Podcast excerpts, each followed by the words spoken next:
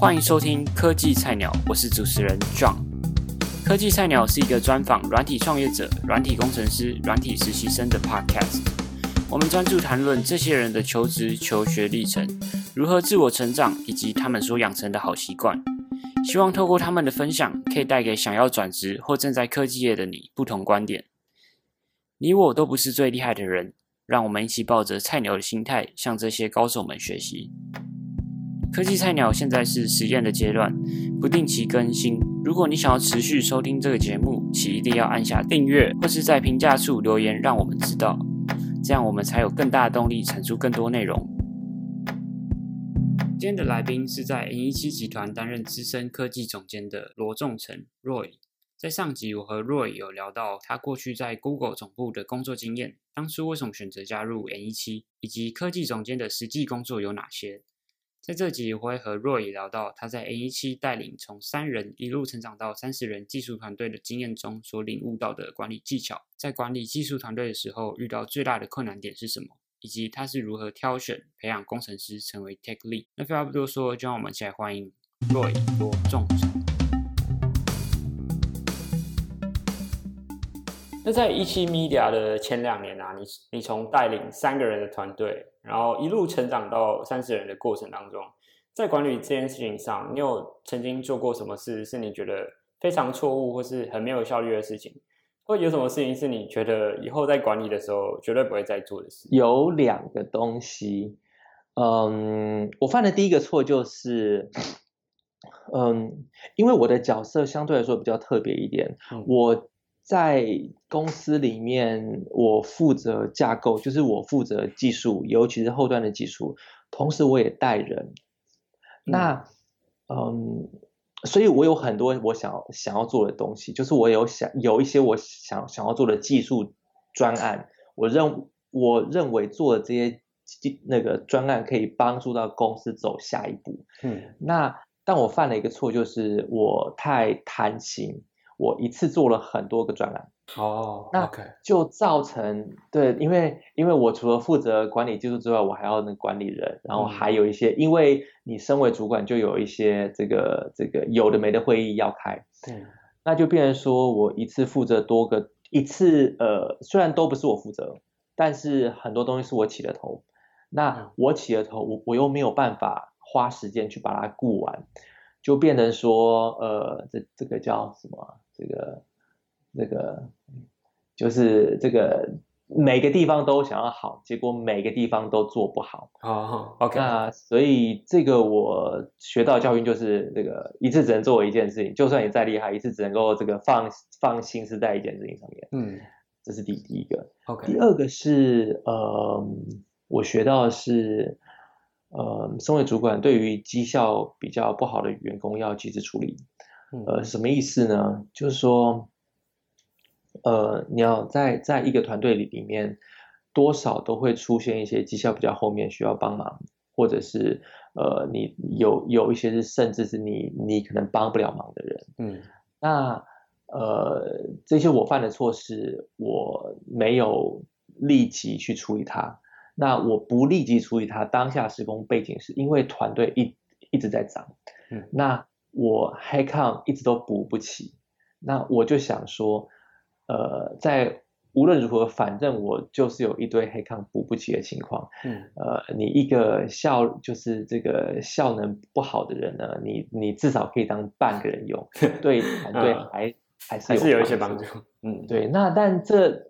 这个好，这背背后带来几个问题，就是绩效不好的人其实会拖累整个团队。对，他不只是他他不只是做半个人的事情，而且呢，其实呃，他做的不不好呢，其实会让呃同一个团队觉得自己也没有要做到那不需要做到那么好。对，这是一个，嗯，而且跟他合作的人会有一些期望的落差，嗯，然后呃，就就会有很多复杂的问题要解决。OK，那如果要成功带领一个三到三十人的团队，你觉得有什么事情如果做对了，其他在管理团队的事情上啊，就会相对轻松很多，或是你之后在管理的时候，你会花更多时间去加强做哪一些事情呢？我想要分两个大方向，一是身为主管应该做的事情，二是你怎么带下面的人。呃，身为主管，他应该要做主管该做的事情。意思就是说，嗯，我举个反例好了，呃，我会看到一些主管呢，他身为主管，可是呃，却因为担心下面就是团队的成员，呃，可能自己的事情做不好，而去帮他做事情，或者是在呃外面来的需求非常多，团队承受不了的时候，他来出来扛一些事情。嗯，那呃，我我认为主管应该就是应该要做主管该做的事情，所以。主管该做的事情就是去去权衡、去衡量这个团队的资源，呃，去平均分配这个团队的资源，然后呢，帮助这个团队前进。如果这个团队有路障的话，需要帮他排除，嗯，呃，而不是去帮这个底下的做底下应该要做的事情。因为你如果去做底下的事情的话，你反而眼光会拉不高。嗯，而且你会让外面误以为说你们这个团队的 capacity，这个这个团队的这个那个能量其实是是是比你预期来的高的，嗯，所以外面就会尽量就是会呃不断的继续塞需求来。OK，那如果遇到紧急情况，就是员工真的都没有办法完成，就是可能情情况太紧急，就是非得要主管跳下去救火一下。对，这个情况，对。没错，凡规则必有例外。呃，遇到紧急情况，你不可能说你对你一定要去做。对，那但是呃，就是首先要去做。但是另外一个非常重要的事情就是说，你要让呃负责，就是让给给你紧急情况的这个人知道说这不是常态，嗯、而且你要让他知道说，哦，他其实欠你一次。OK，要想办法还，这是一个。呃，然后。呃，另外在带领团队的时候，至于要怎么样子带底下的团队呢？嗯，尤其是如果要带大团队的话，我会建议，呃，尽量以授授权的方式，呃，不是以就是，嗯，我想不到更好的词，我唯一是想到的词是 micromanage，对，而不是以细部管理的方式来做，呃，因为。呃，你必须要用授权的方式才能够让员工成长，而且你的团队的事情才做得大。那这是一个，那你那同时你为了要让他达到可以完全被你授权的状态，你必须要很常跟他 think。跟他 one on one，OK，我去知道说，哎，好，这个人现在就是说，你要你要常常去跟他聊说，哎，你现在做这件事情有没有遇到什么什么困扰啊？然后你试着去帮他解决这个问题。嗯，那你过过去在在做的 project 有过 one on one 的频率大概是多久会一次啊？这要看带的团队大小哦。Oh, OK，一般来说，嗯，好，首先。如果是五个、五个、七个人以下的团队的话，我大概一到两，最最长最长两个礼拜会 one on one 一次。嗯、OK，然后后来呃，这个后来到三十个人团队嘛，然后那当然有间接管理，所以有有间接管理之后，我就不会对第一线的员工 one on one。嗯，那那我会对呃主管 one on one。那主.主管呢？我大概是两周到三周一次。嗯、其实三周是一个有一点点长的时间。对，但是一般来说，大概一到两周是比较好。嗯，那那你还是会跟就是第三层的员工 one on one 吗？你说基层对，比较少，比较少。但是我就变成，我就变成这个叫。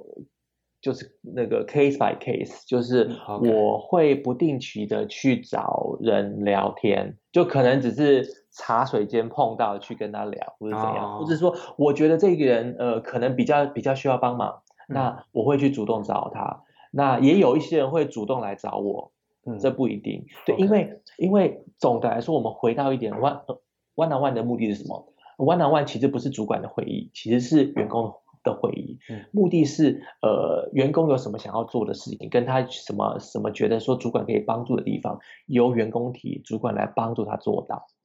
所以你知道，就是这个东西跟很多人这个心目中的 one on one，这个很多人心目中的 one on one 就是一个呃，主管考核员工进度的会议。他 OK，呃，我认为应该是反过来。那那以这个反过来出发点的话，其实应该是要，呃，主管就设一个，呃，如果是以管理比较大的团队的话，我会主呃主管设一个呃这个什么呃，就是一个开放的时间，让员工只要想来的话都可以来聊。嗯，OK OK。那你过去在管理的过程当中啊，你觉得最困难的一件事情是什么？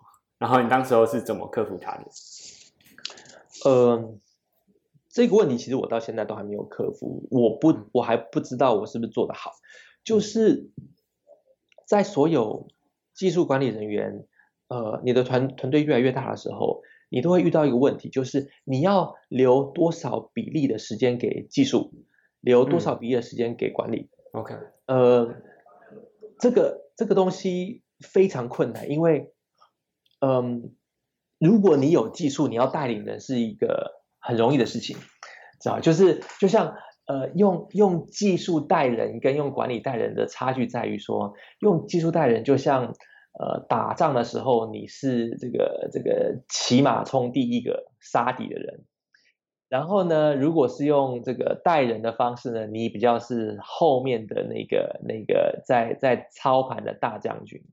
那一般来说你，你你知道，你如果要让团队向东走，你自己。第一个往东冲是比较快的，嗯，那但是你做的越来越大的时候，你就会发现，呃，一因为你要管人，所以你没有办法花很多时间在技术上面；二你管的范围越来越大，那呃一定有很多这个这个新的范围是你以前不那么强的。那好，怎么克服？嗯，首先对我分两个方面。呃，对我自己的技术来说，因为我还是喜欢技术，嗯，那所以我还是喜欢花一点时间在技术上。那那这个时候我在写的 code，我在做的技术专案，多半会选择一些呃不那么有时效性的工作。OK，就是说，因为因为我可能随随时被抓走嘛，那。我不希望整个专案因为我被抓走而往后延，嗯，对对对，所以我会选择一些没那么有时效性，而且相对来说优先权比较低的工作，嗯嗯，对。那另外这是一个，那另外一个对于我自己不是这么熟悉的呃领域的话，嗯，我多半会懂个大方向，然后让这个下面的主管，呃。授权他来让他解决问题。OK，我一般会这样做。OK，那那你现在在管理技术跟管理人的时间比例分配大概是几比？现在吗？嗯，你说现在吗？现现在这个工作吗？现在这个工作老实说比较特别。嗯呃，因为现在 这个工作我其实没有真的带，没有真的带人，我其实带了一个，啊 okay. 但就是对，我我严格来说我就是带一个人。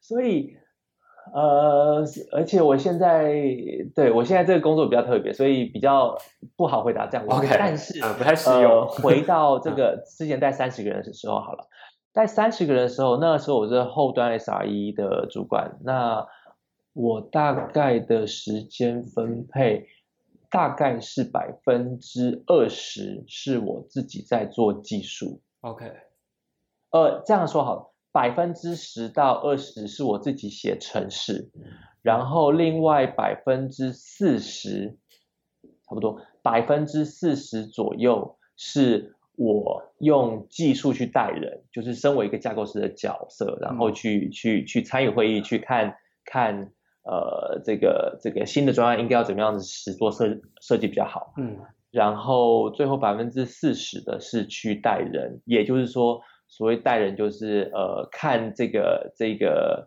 在往前跑的车子，什么哪个地方松了，去把它锁紧。嗯，OK OK。那你觉得，那你那时候觉得这个时间分配二十四十四十，这分配是你那时候觉得比较好的一个比例吗？还是如果现在要重来一次，你会加强更花更多时间在做哪一件事情上？我觉得。我其实觉得不错，OK，OK，我其实觉得不错，但是我的答案，嗯、呃，不能够，就是说我我的答案是我自己经验的结果，不一定能够套用到其他人身上，嗯、因为举例来说，我就遇过一些很厉害的主管，他的技术相对来说不那么不那么着重，但是他在管人上面非常非常非常强。OK，他对人非常有一套。OK，那那这就是这就是不同类型的主管，他呃他有不同的专长，然后用呃不同的 skill set 来带领人。所以，所以，呃，有一些这个这个管理人类型的主管，他自然会花比较多时间在在呃处理人的事情上面。这我认为是没有对跟错。嗯，了解。对，但但一般来说，团队越大，你会花越多时间在人的身上。嗯，OK，可以理解。好，那当当时候带领总共三十人个三十人的团队，然后在你下面有六个主管。那你当时候是怎么培养底下的工程师，让他们成为主管的？OK，嗯，这这就是一个一步一步的过程。那时候的六个主管们，绝大部分都没有当主管经验。呃，所以，呃，我第一件事情是要就是找找到谁有可能当那个主管嘛。所以，嗯，我会观察，我会观察，就是在。在一个团队之之中呢，是不是有一些人他比较有领导特质？就是这个这个一个专案丢下去呢，自然会有一些人比较比较是属于这种分配工作室的这样的角色。那呃，通常这一这这这些人他的绩效表现，或者是说他的技术也是比较强的一些。那首所以所以首先是这个从工作里面去找到。有没有人是有领导特质的？那当我锁定了一个人之后，我就跟他聊聊，说他对当主管有没有兴趣？嗯，呃，我聊的方式，我会我会呃跟他聊生涯规划。嗯，那那因为其实，在每间公司，比如说在以一个技术人来说，嗯、呃。呃，我们我们大概到这个大概三十到三十五岁的某一个时间点，我们会面临一个选择，就是说你要你要一直当技术人呢，还是说你要出来当主管？嗯，那这这两个是叫什么？这个这这两个在如果就电动来说是不同的技能树，是不同的职涯规划。就说你选了不同的，你要如果你选了不同的职涯，你要点一些不同的技能树，对。那那我会帮我会帮他们分析，然后呃就是呃配合他们的意愿，那确定说当主管是嗯他有兴趣的，而且当主管是对他有帮助的，嗯，那因为呃只有在对方有兴趣的情况下，他会把一件事情做得好，嗯，对，好，那确认他有兴趣之后。呃，我不会直接给他要挂主管，因为他找很有可能会 fail，所以我会先开始找一些工作来给他做。当然，这时候我我们多半会已经跟外部公告说他是主管了。嗯，那那这时候我就会找开始，你知道，他自自然就会做一些统筹管理的工作。那呃，我会定期密集的跟他 one on one。然后来看说他喜不喜欢，跟他做的是不是好。假设三个月都做的不错的话，那自然自然就是你你已经在做这个位置了，把主管这个职位交给交到他身上是一个很很合理的事情。呃，那偶尔也会有隔了一阵子发现不合适的，不一定在三个月后，甚至有可能是在呃接任主管这个我的 title 已经换了换换主管。那隔了一阵子之后，他就是觉得嗯，我不合适。OK，那也是出出现过这种情形。那这个样子的时候，你就要找机会给他下台。嗯，呃，实际上来说就是呃，可能嗯，举例来说好了，有一个新专案，新专案呢需要一个 architect，需要一个一个比较资深的人去去负责技术。嗯，那那你问他的意愿，他也不想做本来的主管，你就让他转过去。这样就是一个让他可以顺顺的下.然后大家都觉得 OK 的方法。OK，那你那时候三个月考核那些人，然后看到比较有资格成为主管的人，那在他们身上，你有看到哪一些比较关键的特质是他们呃有这个能力成为一个好的主管？我想的主管多半是基层主管。嗯，那身为基层主管呢，呃，或者说 tech lead 好了，身为基层主管，你一般来说技术是比较强的，嗯，你的技术强，你才有办法去呃这个去去指导底下的团队，所以你的技术要有一定的水准，或者应该是要是前百分之二十五左右的强。那呃，除此之外，通常要是比较比较。外向、开朗，就是比较比较喜欢跟人沟通。对，一般来说，如果你要说个人特质的话，我会说个性一般是比较外向开朗的。嗯，OK OK，但这不一定，对，嗯，对对对，好像不一定，因为我也遇过蛮多内敛，可是做的不错的主管。嗯，OK，所以好像没有一个特质，没有一个特质说什么唯一共同的特质只有他。就就基层主管来说，唯一共同的特质只有他的基础比较好，对。但是这个这个只只适用于基层主管，因为更高阶的主管就不一定这么看重技术。嗯，OK，了解。嗯，那之前在采访你的文章里面，你有提到你常需要说服原本的工程师去做新的东西，因为 AE7 成长速度非常快，会有一直有新的专案要做，然后同时也训练到你自己的沟通技巧。那你那你。自己的经验在说服工程师的过程当中，有什么方式是可以比较好说服软体工程师的？嗯，其实还是回到一个，就是说，呃，人在做自己感兴趣的事情的时候，会特别有兴趣。那，嗯，我多半会试着去，好，我其实也会先观察，然后呢，我会观察。呃，有没有合适的人？所谓合适的人是，是一是他的专长合适，二是他的呃，他现在的的呃这个职涯规划或者是兴趣，刚好是这个新工作可以满足他的。OK，我就去跟他谈，然后谈说，哎，好，就是我我我就跟他谈说，嘿，我们有一个新专案，然后这个专案刚好需要一个怎样怎样的缺，然后这个缺呢？呃，我我知道你想要往某一个某个方向走，那那这个如果你去这个圈，如果做怎样的话，刚好可以跟你的职涯可以并可以可以可以一起，就是可以 match。嗯，okay. 那我举几个例子，呃，有一个好例子跟一个比较负面例子。好例子就是说，呃，你知道。在团队里面，这个组织大了，就会有一些人，他他觉得说，哎，我想要往上发展，我想要当主管，嗯、但是没有这样的缺。OK，那这时候新团队成立的时候，就是一个非常好的机会。然后我就跟去跟这个我觉得还不错的人谈，那说有一个这样的机会，你要不要试试 试试看？嗯，这种时候他多半会说好。呃，这是一个。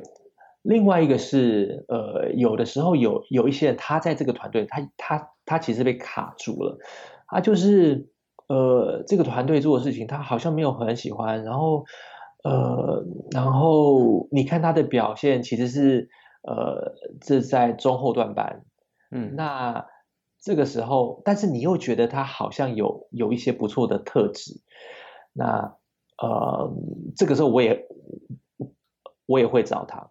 那呃，就是跟他聊，因为他多半在旧的专专案呢，他最大的问题是缺乏兴趣，就觉得说这个东西跟他想做的事情不一样。嗯，啊，那那如果说我的新专案可以激起他的兴趣的话，嗯，他多多半会愿意接受。嗯，对，之前我有几个例子是透过透过这样做到的。OK，好，那你之前在那篇文章也有说过，就是。真的要做一个大流量系统，才能领悟其中的 know how。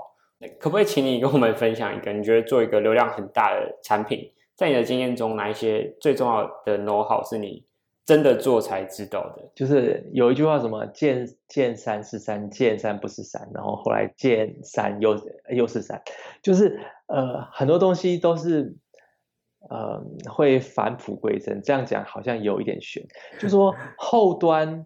拿后端来说，呃，如果你做一个东西做到非常有经验的话，它会是一个方法论，说你会大概知道说、okay, 有哪些架构，对对对，有有哪一些，就是说，呃，你会心里面可能会有一个树状图好了，嗯，嗯，然后，嗯，在是它可能是一个一个这什么 de 一个 de 一个 decision tree，嗯。那所以它可以帮助好，遇到某种场景的时候，我要开始往左边走，然后遇到什么场景的时候，我要往哪边走。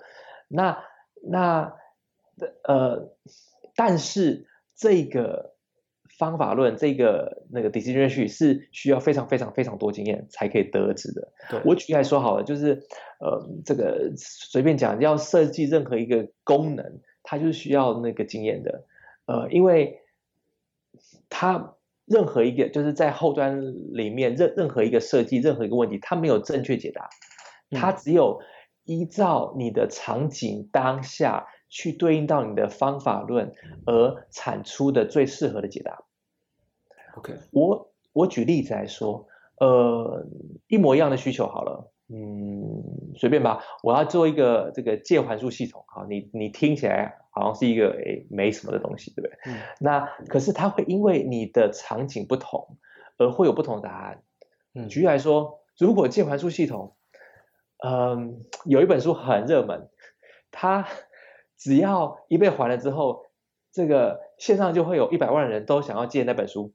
OK，那你的借还书系统就就变成抢票系统，那就变得非常难，对不对？嗯，或者是说，呃，如果这个借还书系统，它，呃，他他可以允许你这个每次，呃，他可以允许你的借书请求是在这个一分钟之内才可以回复。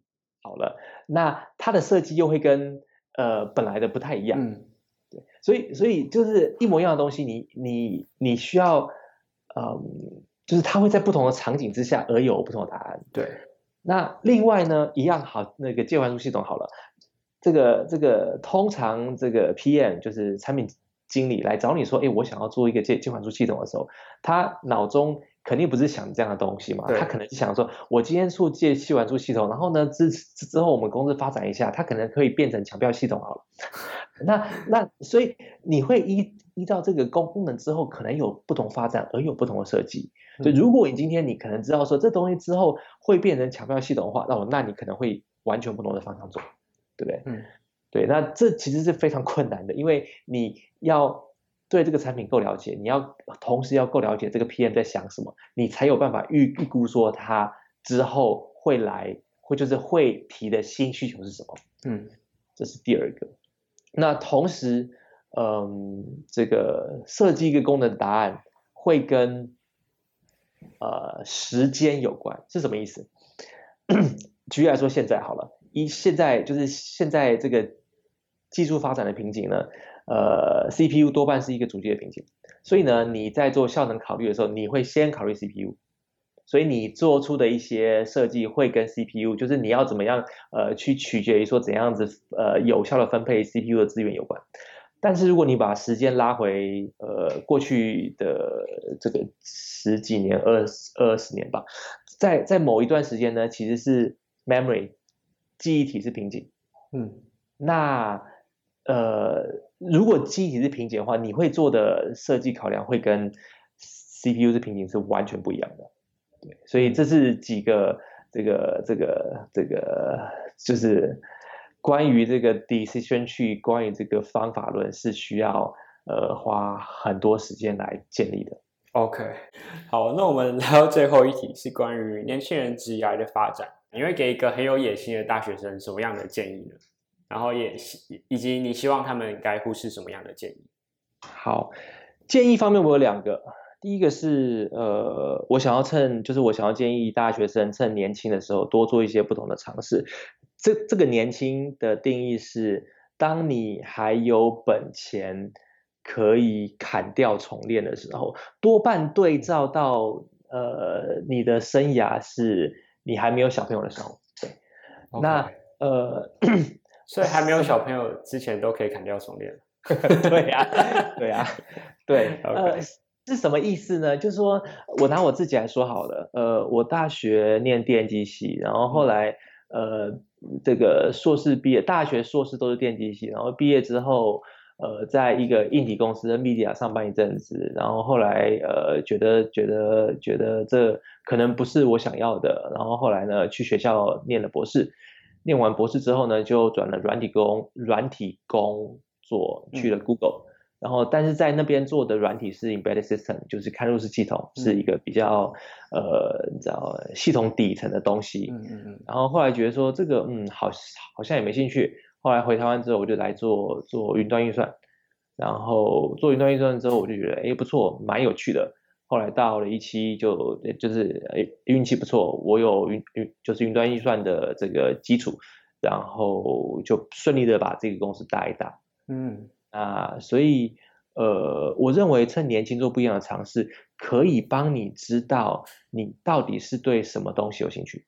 因为很多东西别人喊的好，或者是说喊的有趣，你自己做不一定觉得这样好。